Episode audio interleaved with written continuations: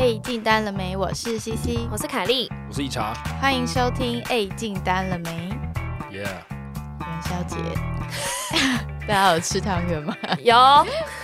哎，没有，不是我元宵原本是要聊去灯节，哦，你们看灯节吗？对啊，没有，我没有特地，但是因为我公司就在就是信义区，然后就楼下就有很多灯，所以我下班的时候会有看一下。你说你没有特地，可你上一拜不是？那是经过这样，但我没有特地深入，因为它是一整条，不是吗？我没有特地深入，你没有深入，所以你在外围，是不是？对，我在外围。哎，我有特别去，因为这是台北第一次台湾灯节，是吗？是吗？好像，因为我从来没有看台北那么盛大的，因为台湾灯节是会轮流的，每个县市会轮流。可是为什么我出生二十几年，已经三十几年，我第一次在台北看到，是不是最近没有吧？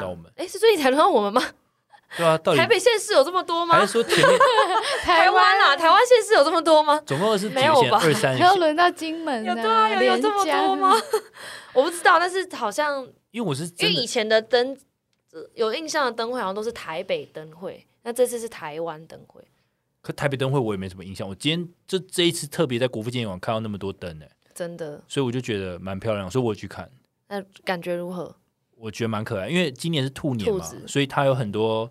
那种在草地上的兔子，而且它是很多国中组啊、高中组，对，那是民间的项目。他把民间的灯灯灯灯灯笼嘛，这样讲，就是灯的艺术品跟政府相关灯的艺术品摆在摆在不同的区域，哦，摆在不同区域。然后里面最可爱就是路边的兔子，然后还有那个红萝卜灯笼，我觉得很可爱，还蛮可爱。它它让我想要鸟居，哎，我这样讲是就是你说日本日本的道和神社。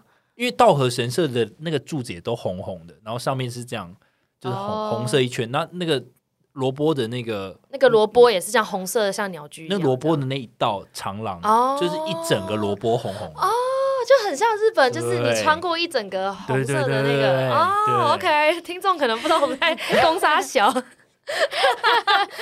Anyway，就是日本啦，这叫日本啦。如果你没有 霓虹霓虹狗你没有去过道和神，你去过道和神社，你就知道我在讲什么。我懂，就很多人会穿那个和服，然后回眸，然后旁边是一排红色的。对对对对，哎，对你，You got me，I got it，我找到知音了。听众还是不懂，还是不懂，要附图。它它有很多很可爱的，比如说那个有很大根萝卜插在地板上的灯笼。哦，你对蔬菜很有兴趣？不是，因为 你很养生哎。对，它很多其他的，就是，但其他我就比较没有记忆点了。哦，它就是各种 萝卜 跟红萝卜。被你讲，我觉得蛮可爱，蛮想看的。各种萝卜它好，它外面有一些我觉得很有趣的，是我原本骑车经过的时候，我就觉得很漂亮，就是它会放很多 U bike 的那那种灯的条。对，还有比如说捷运的灯条。哦，真的？放在哪？就是。国父纪念馆原本外围不就是一堆栅栏嘛？现在就变成上面会摆一点这种，就是这种灯条，然后让你看说哦，脚踏车这样哦。那你们有看到一个大灯笼，就是在信义区那边，然后它是你说兔子吗？一大，它就是那个主题是唐三藏取取经的主题，所以有猪八戒、孙悟空，然后然后有一有一幕不是唐唐三藏要被煮来吃吗？然后它就有一个大锅子，然后唐三藏在里面，里面还有一只兔子。啊，那个灯，那个灯本身是唐三藏的一个主题，而且长得蛮恐怖，但蛮可爱的。哦，那个好像有被拿来做成，就是反正我有看到有人截图这个，然后就有人说什么什么各地的灯会都很赞，然后台湾台北的灯会去长那样。可是我觉得很可爱啊，那只是一个部分，好吧？还有很多很可爱的，OK，蛮酷的，蛮酷的。所以，我们刚刚要聊回元宵，好像大家大家元宵，我们刚刚聊什么？那你们知道元宵跟汤圆的差别吗？元宵跟汤圆，元宵是咸的，没有，不是，没有，我知道元宵元。元宵有包汤圆没包？No，都错。呃有龙眼，龙眼，等一下，没有任何东西有龙眼吧？有些煮汤圆不是放龙眼吗？哪有啦？甜酒酿哦，类似那种东西。乱扯，这是你们，这是你们家的习俗，请勿拿出来误导民众。所以是怎样啊？就是元宵是。元宵可能有包馅，也可能没包馅啊。汤圆也是可能有包馅，可能没包馅。但是差别是没有，但是差，所以不是包不包馅的问题。OK，差别是元宵假设要包馅好了，它是先把一坨红豆捏起来，然后一直塞，一直塞，把它塞成，然后那个粉就一直粘上去，一直粘上去，然后就变成一个元宵，这样就变成一个马吉。哦，它是这样一直塞的进去对，因为汤圆它是你先包马吉嘛，你先你先把它揉好，然后再把红豆塞进去，再把它包起来，这是汤圆。那元宵是你先揉一坨一坨红豆，然后在盘子上一直塞，一直塞，一直塞，一直甩它，然后它就一直滚，一直滚，它就一直粘一堆粉嘛，然后嗯，就变成元宵这样，啊，吃起来有差吗？吃起来一模一样。靠腰，那你怎么知道这个？就是因为我我最近在研究就是元宵跟汤圆这样，要卖要卖元宵跟汤圆，哦，好，听要众可能又开始听不懂了。Kenny 为什么要卖？啊，两个都老师啊两啊两个都吃起来一样有差吗？他 两个都吃起来一样，那他叫元宵汤圆哪有差？他也不会看你做啊，就是不同节庆，我也不知道为什么，所以这个我不知道。冬至吃汤圆，元宵吃元宵是这样吗？对对，是这样吗？是是，啊，只是说，哎、来了冬至哦，吃汤圆哦，那我们要不同的做法，对啊然后，就要就是古古人的智慧啊，我也不知道为什么。是这样吗？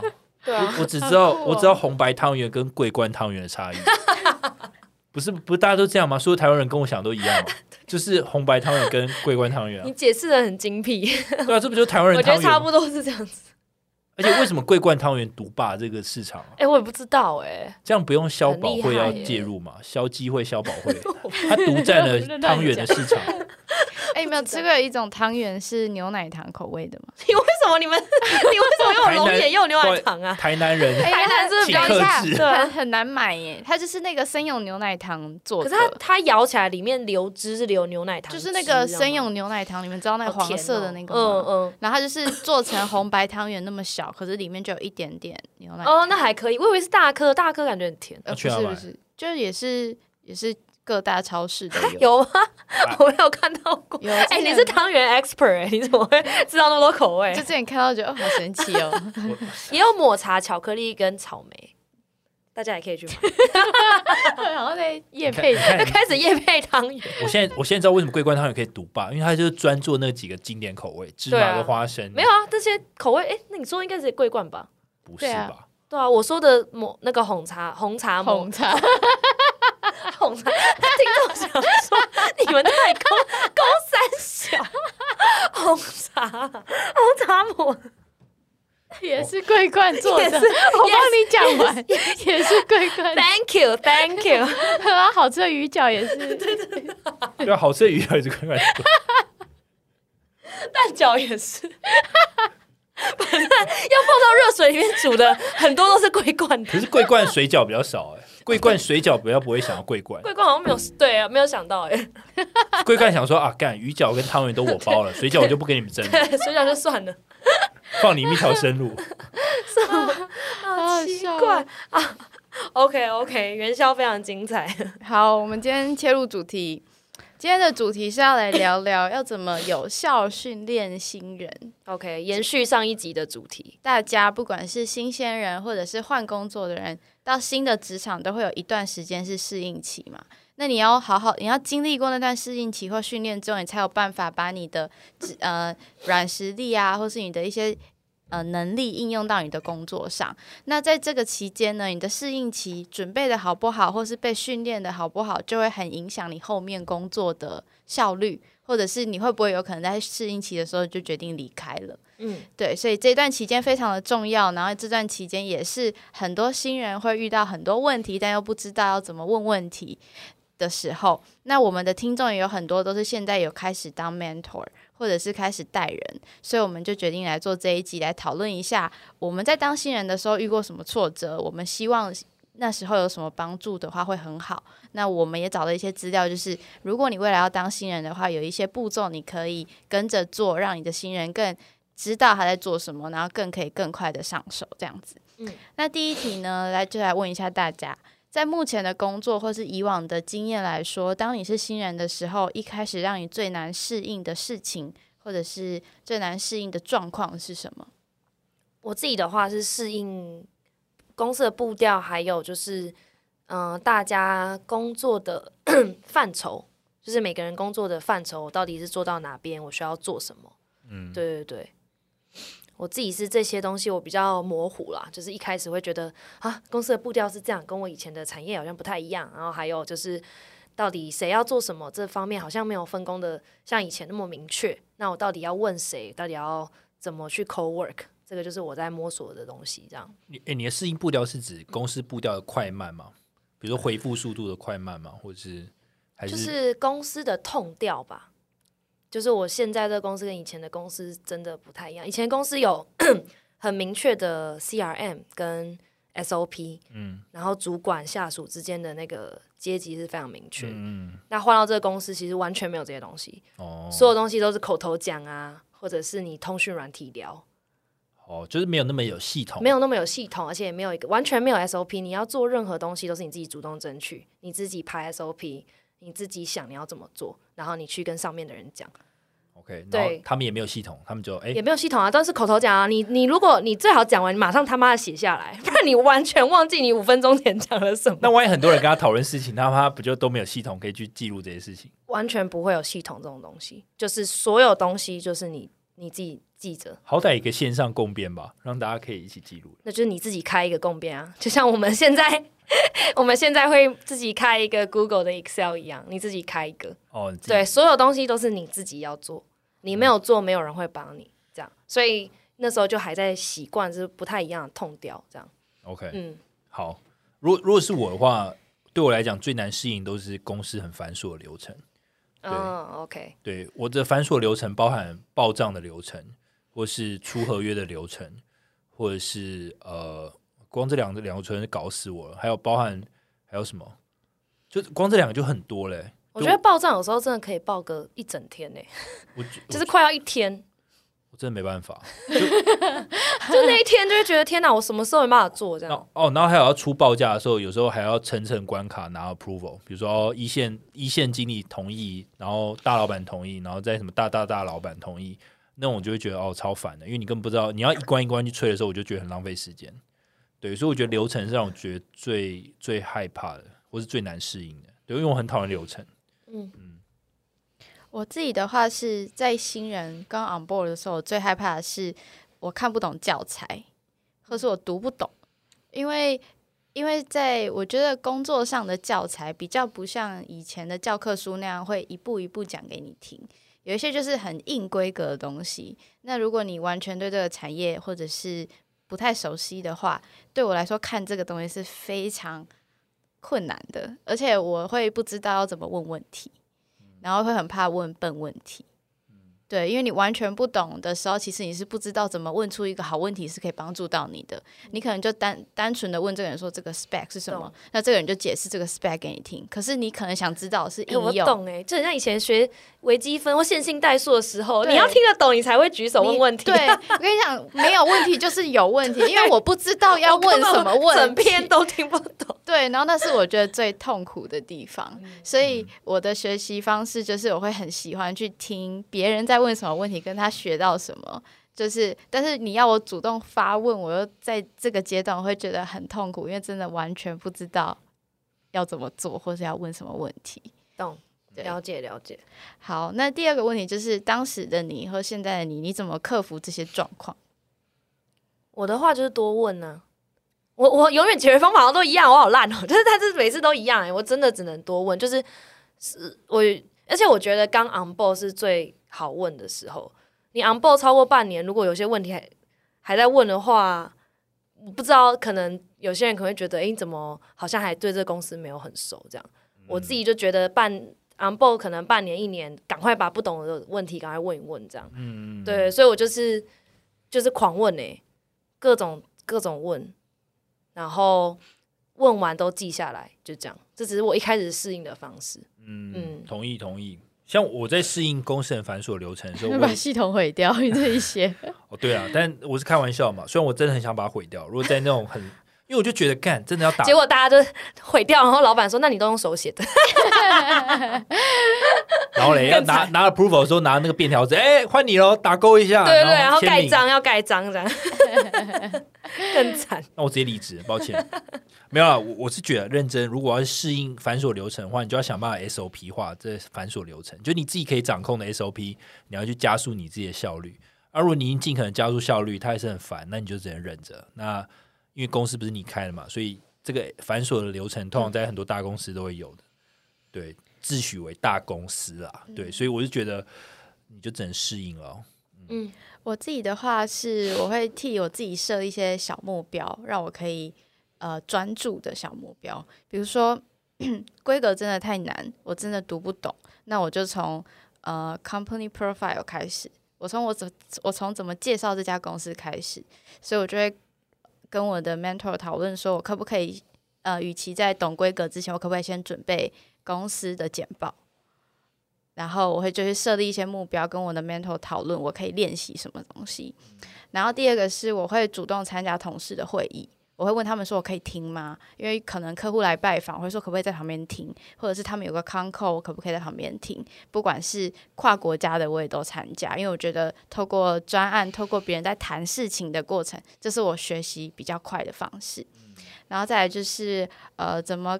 客服的话，就是尽量多和同事相处，不管是茶水间或者是中午吃饭的时候，多跟大家聊天，因为大家在比较放松的时候，比较会告诉你一些呃公司的小 mega 是你问不出来的问题，比如说哪些人讲话。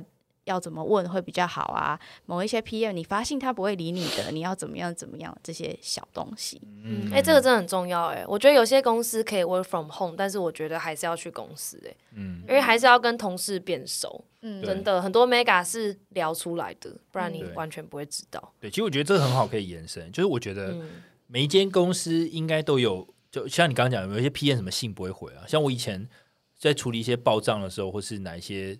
反正就是要很多流程的那些有些关卡，总是会有一些门神，你知道吗？那些门神就他妈死不回信，然后就死不回信，你那你那个东西 process 就没办法往前走，你知道吗？你就会很，你一方面心里很急，可能你又很干，然后你也没办法解决，会使不上力。然后你 call 他，他又不接，然后或是他回电给你的时候，事情又没有解决，就会很烦。所以，我嗯，我在之前公司有遇到一些 PM 是，就有业务会提醒我说，你不能用打电话的。他会骂人，嗯，对，就是有一些人有一些他们自己的属性，他可能觉得打来，这我要接多少电话，只有点问题要处理嘛，什么之类，就要用写信的这样。觉得好像有一些人就是这样，但是就是你只要掌握住跟他们合作的方式，这样。还有一些 PM 是你要催他的话，你就要写完信赶快打电话，让他赶快回这封信，不然他就忘了。对，这样。然后也有一些人是很讨厌你打电话，他会觉得你打电话一定要是死到临头才可以打电话，不然你就是影响我。对，打断我工作。对，所以这个跟问同事真的蛮重要。这个不会写在公司的新人的手册里面。对，你要你要自己去发写，自己把它写出来。对，所以闲聊的功能其实蛮重要的吼，会闲聊也是蛮重要的。那你就可以发现，哎，上一个厕所发现啊，看，原来他就是那个死不回信的那个人。因为有时候不会见到脸的，对不对？对，有时候不会见到脸，因为现在线上工作或者公司太大，其实见不太到人。对，就 Teams 什么，然后就最后交文件的时候发现，哦，有种那种网友面交，真的？就哦，原来他这么小只，对，原来对这么小只，脾气还那么强，这么小一个人，声音那么大，对，真的，真的。那以你个人来说，就是工作这几年来，你觉得怎样的学习方式最适合你？我自己的话，就是 又来了，边做边问，又要问。但是我觉得实在，对我觉得就是，因为我觉得不要一直想，就是也要先想再做啦。然后就像我们上一前面有讲的，说话有条理的那一集，就是你要问别人问题的时候，你要做事情的时候，你一定要先想过嘛。可是我觉得不要想太久，而想太久的时候，你就开始顾虑有的没的，那反而就很难做事。所以干干脆直接去做，然后问呃在行的人这样。然后我觉得像自己刚刚讲那个替自己设设立目标蛮重要的，设立目标去做，而且我觉得这个目标，嗯，就是要让主管知道，嗯，对，然后跟主管就是要让主管知道。你会提供给他什么？你会提供给这个公司什么？但相对的，你也希望他给你什么？我觉得这是可以在 one on one 的时候可以沟通，可以让主管知道的。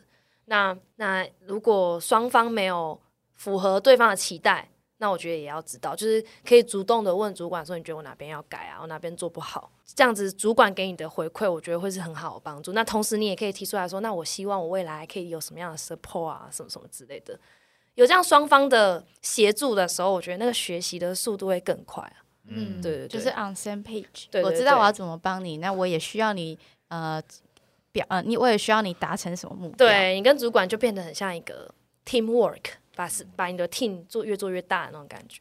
对，其实其实我觉得这点蛮重要，就是一方面也就是对，真的就是看你跟你老板有没有认知是一样。我觉得那有时候那认知不一致的时候，老板也不知道怎么带你，然后你也不知道怎么跟你老板就是达到你老板要的期望的时候，就会很痛苦。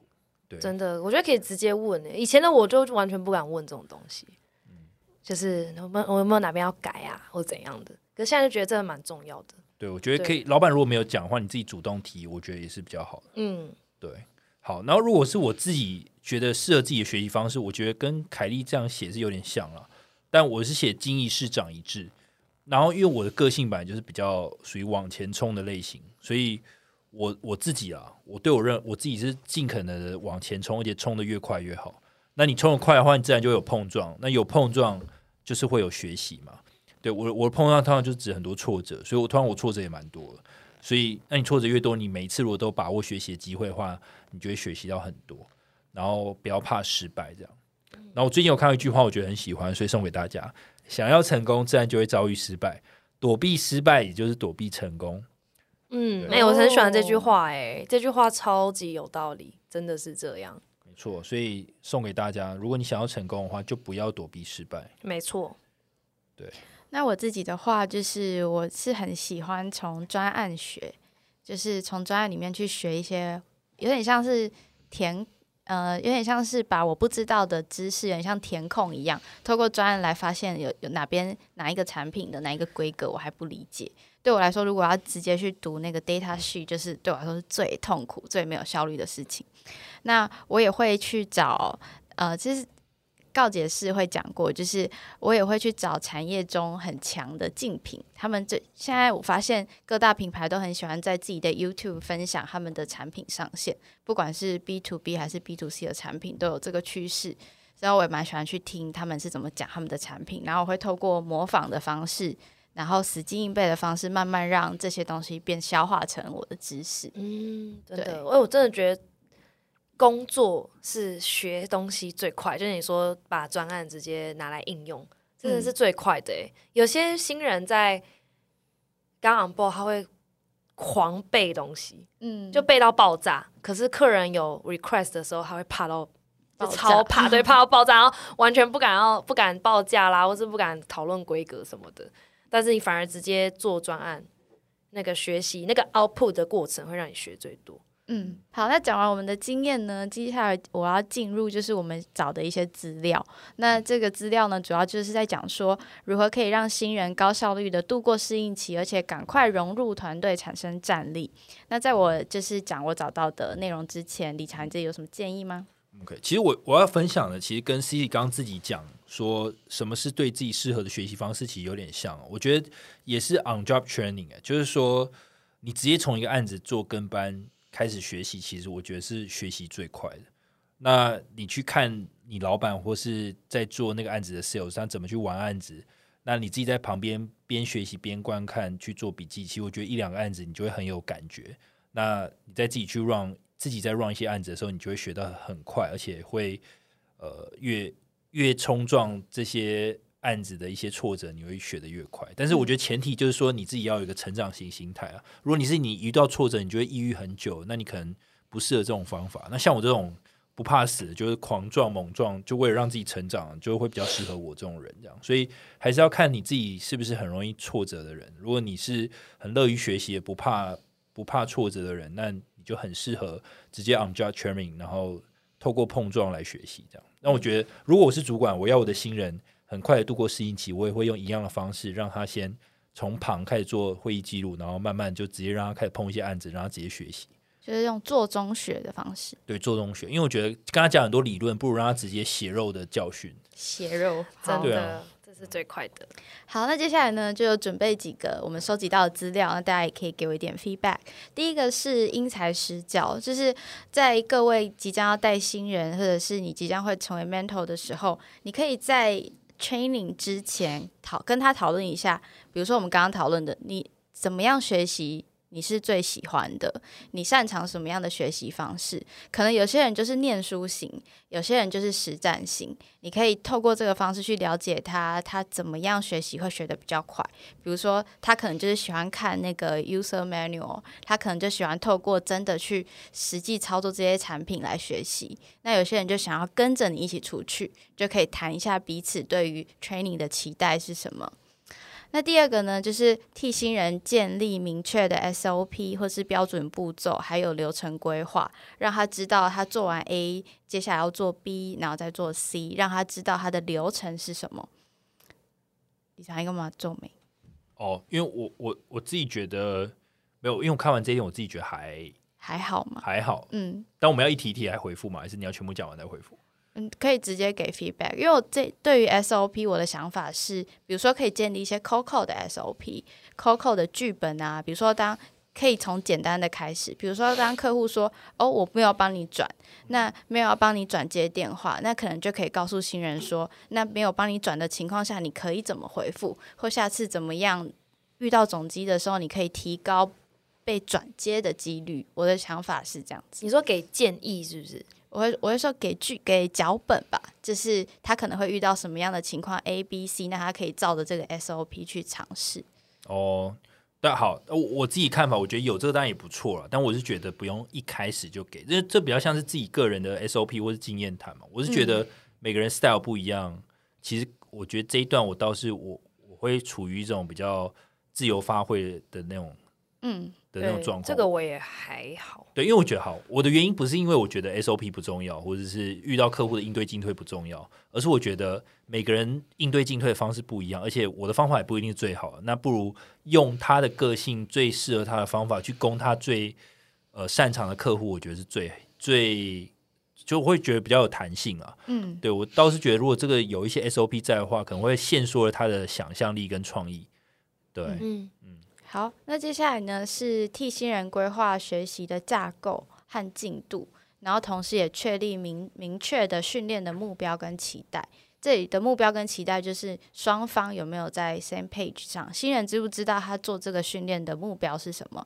比如说他做这个训练的目标是三个月后他要去参展，或者是三个月后他马上就要接了公司的 key account，就他的目标是什么？那这个计划呢，它可以是三十天、六十天、九十天的计划，然后给新人一个架构，说第一周他要学习的东西是什么，然后有定期的 review，然后给他定期的 feedback，让他有节奏感的学习，更有架构的可以进入状况。就看完心有戚，看了这一题我心有戚戚焉，因为你你这个标准是好，我我看我就觉得很佛系啊，就是说三十九十这个可能是哦，你只要参展 demo 或是你要熟悉什么产品课程等等。那我后我现在想想，我现在在公司，我我前三个月我就是关了两张单，那我就觉得干好辛苦哦，就就我好我我不知道抱怨，那这边这个新人是指这种刚毕业那种吗？还是说还是不一定年纪，不一定就是欸刚进一个公司。对，因为其实这其实是一个富士比的文章，然后他们就是征求各界 HR 他们怎么做训教育训那我练。但我觉得刚刚这一块很像刚毕业的人需要的。我觉得如果不是刚毕业人就不需要这一块，我自己的想法啦。OK，我觉得，但是但是教育训练蛮重要。那教育训练的目的，我觉得是就是可能要知道公司的产品跟公司的 profile 这样。对我，我觉得我我肯我同意，就是我觉得要有一个教育训练，然后对要让大家知道你在学什么，然后一个有系统性，起码你要先知道你们公司的价值 value 在哪，你再对去再去 selling 嘛。嗯对我说我我大体上我是蛮赞同要这些东西的。三十六十九十不是一个制定的数字哦，你也可以是十四天、二十八天，它只是就是列一个，就是要有一个时间。对对对对对，嗯不是嗯无止境的训练，或者是让他不知道说哦，原来他第一天就要做什么事情了，或者是他两天之后就要接客户了，就要给他一点时间时程上的架构。对，而且我觉得教育训练其中一个蛮重要的一个存在，是让你有很有一种好，我是这公司的一份子，我懂他的东西，我要开始卖了，就有一种这种感觉，就不会那么发散。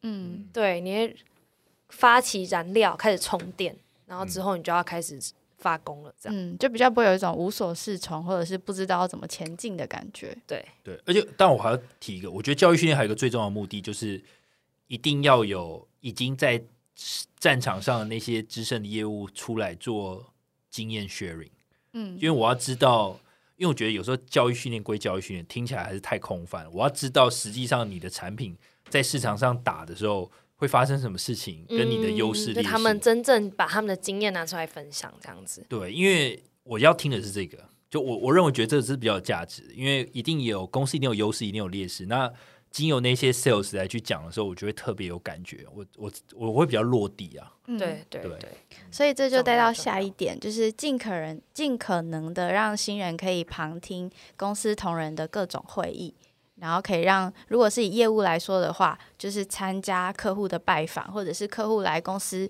参访的时候，或者去场端参参访的时候，都可以让新新人跟着在旁边旁听，知道这些经验老道的业务是怎么销售，或者是怎么谈生意的。嗯这这一题我 highly agree，因为我我在现在公司的时候，我刚 on board 的时候，我老板就说叫我尽可能去旁听各种会议，而且他直接说这场会议你要进去，这场会议你要进去。那我就好几场会我都在里面，那我就听不同的 sales，然后再讲不同的案子，然后就每一每一每一个会议结束就是 OK，要么恍恍惚惚，要么就是做一大堆笔记。然后老板就会再问一句说：“所以你刚刚这场会议结束后，你有没有什么想法？”哦，这句话很重要。如果没有这句话，参加会议就是在浪费你的时间，对，真的因为你就是完全没有 output 啊，你完全不知道你刚刚在干嘛。对，所以你不能你不能只参加会议，而且老如果你身为老板的话，你一定要也要问这一句，问你的 team member。对，就是一定要逼他说，所以你刚刚笔记你抄了什么，哎，对，而且学到了什么？即便不管是教育训练，或是各种 internal 可能稍微重要性没有那么高的会议，老板如果问了一句，所以你刚刚那场会议，呃呃，你有没有什么 feedback，或者你有没有什么什么想法？其实我觉得要确定几件事情，就是第一个你有没有认真在那个会议里面，第二个是你有没有在动脑想。嗯，对，所以我觉得这句话蛮重要的。不然可能就可能就进那会议室，然后放空，然后就出来了。，对，因为完全不会问到你问题，就完全与你无干。对，真的那时间就浪费掉了。好，那再来是确保新人理解公司的文化，但这一点我就有点疑问，就是要怎么让新人了解公司的文化？就你们有肉身什么想法吗？肉身，肉身让他，体会，肉身啊，这还要说吗？就像我们我们很好待过很多公司，流程都很可怕，那你不就是用肉身理解说你公司的可怕了吗？对我觉得这还好哎，我觉得这个是自己个人的自个人的造化啊，自己去理解。我觉得你待三个月，你就会知道你公司的文化。没错，当你处处碰壁的时候，你就知道哦，原来这就是我待的地方。对，没错，那是用那是用感受的，没办法用教的。对，就像谈恋爱一样。Yes，好，那最后一个是向前辈征询建议。那这里的话，我们目前就是把自己当做一个 mentor，然后你要带一个 mentee 的时候，你可以去问你的同事说：“诶，你当 mentee 的时候，有没有什么事情你可以希望你更早被训练，你可以更早知道的？或者是你觉得你，或者是你觉得适应期间最重要的事情是什么？最重要学习的技能是什么？可以透过同事的 feedback，然后去训练你的新人。懂嗯，就也是去问别人的想法，这样子，我自己哪边可以改进。我我觉得问蛮重要的，但我觉得问的前提也是我最近常被念的，就是说，就老板会确认一句说，你问这个问题的时候，你有没有想过？嗯，嗯，哎问问题是一个非常难的一件事，因为我觉得以前我们会很自然而然的，脑袋突然有什么想法就把它喷出来。对，其实我觉得，对，但是其实能够问的好问题，真的需要训练。哎、我觉得这刚好可以跟 mentor 这件事情做比较。就是假设一间很好的公司，它有 assign 一个完整的教育训练体制，然后并且 assign 一个 mentor 给你的时候，不代表说你可以一直问这个 mentor 问题。我我的意思就是，你应该想过再问你的 mentor。就是那个 mentor 虽然是来带你的，但是你不能所有的问题都去问他，你应该先想过一遍再再问你的 mentor。那我讲一下为什么我老板说你有没有想过再问我的原因，是因为有些问题其实我稍微想一下我也有答案，或者我稍微绕几个圈，然后大概想一下，哦，这样也合理，然后我我就大概知道其实我没有必要去问这个问题。但我有时候就脱口而出问太快，因为我知道他可以回答我问题，那我就很想赶快问，因为他就在我旁边啊，啊，他就觉得哎、那个 哎、但是就是有时候会被骂，你知道吗？就是说觉得你有到底你有没有想过？而且老板可能会皱眉头。但他这样子的反应，我觉得就是一个很好的训练你的方式，因为就逼着你每一次要开口之前，你都必须先思考过才可以开口。对啊，所以我也算遇到一个不错的老板了。所以如果你遇到老板如果不是那么 nice 的话，你就会你可能什么都黑掉，你都不晓得，所以对三思而行。嗯就是就是应该是说有问那个问题，应该是先被你 process 过的，你再去问主管会比较好。对对对对，因为主管他应该是陪着你一起解决问题，然后看哪些症结点我们可以一起 solve 掉，而不是一直帮你解决问题。对，你不能把问题丢给你老板。对，嗯而是你已经先 process 过了，那你需要从他这边得到他的经验或是他的资源，才去问他这样。对，而且我觉得有时候是你要稍微等一下，就是你不要一有问题就，哎，主管问你哦，你应该是收集你的问题，把它列出来。有时候你的问题可能会重复，去整理一下你的问题的逻辑到底是什么。你有可能会问到很笨的问题，这是非常有可能，因为你才刚进来。但不要让你的主管觉得你是伸手牌。就稍微准备一下，然后跟他约一个 one on one 的时间，然后一个一个问他，然后告诉他你现在学习的困难在哪里。对，而且你遇到问题的时候，你也可以先想 solution，因为也会遇到主管说：“那你觉得呢？那你觉得你要怎么解？”嗯，对。如果主管丢回这问题给你，脑袋是空白的，瞬间慌张。对老板真的会问这种问题，对啊，因为他的确会期望你是有这个能力，有想出解决方法，只是解决方法不一定行得通嘛。但是你至少你要想，对，同意。对所以你问你老板之前，你最好心里要有个答案，没没错，除非你真的已经想过一遍，你还是想不出答案的时候，你再抛出来问你老板。那你老板可能，如果你这一题真的很难想，老板也会说，嗯，这一题的确是一个比较复杂的问题，那你就代表说你问的好 吧？所以这一切的症结都在于要做有效沟通。对对，没错，请再去听我们说话如何有条理的那一集。对，所以我觉得好了，就是怎么问问题跟啊好，其实我刚刚想补充一点，就是我觉得在这个资讯大爆炸的时代啊，包含你在玩案子的时候有很多资讯嘛，客户给你的资讯，vendor 给你资讯，公司内部人给你的资讯，其实你会处于一个资讯非常多的一个慌乱的一个状态。但我觉得怎么样在那么多的资讯里面，你不要自己乱了手脚，你去管理这些资讯，去去操作这些资讯就变得更重要。因为像我自己有个缺点，我觉得很容易陷入这个资讯的洪流。那我就觉得啊、天哪，我头晕昏头转向。这时候你就只想做一件事，就是哎、老板不好意思，所以你别你先做这件事情？你说在洪流里面突然对我就是看到老板就把呃他抱住，对请你接纳我所有的洪流吧，对，就是你开始陷进那漩涡的时候，就是把它拖下海，一起感受到洪流的。对，你就感觉像在那个那个浮木上面，旁边一艘船经过，就是你老板，你就你这个讯号弹就死抓不放，讯号弹已经发出来了。对，就你老板把你踹开的，你有想过吗？老板把你踹开。那你觉得呢？你说他妈，你在咨询我，你就我不晓得，你就在资讯洪流继续选。没有啊，所以我觉得重点就是你还是要在资讯的洪流当中自己理出一套思绪啊。对啊，对，不能就是一直伸手吧。没错，没错，希望今天这集有帮助到大家。那我们今天就到这边，我们 Podcast 每周三更新，我们在 Apple Podcast、Spotify、s o n On、KKBox、First Story 和 Mr. 爆汤都有更新，请大家继续支持我们哦，大家拜拜。拜拜。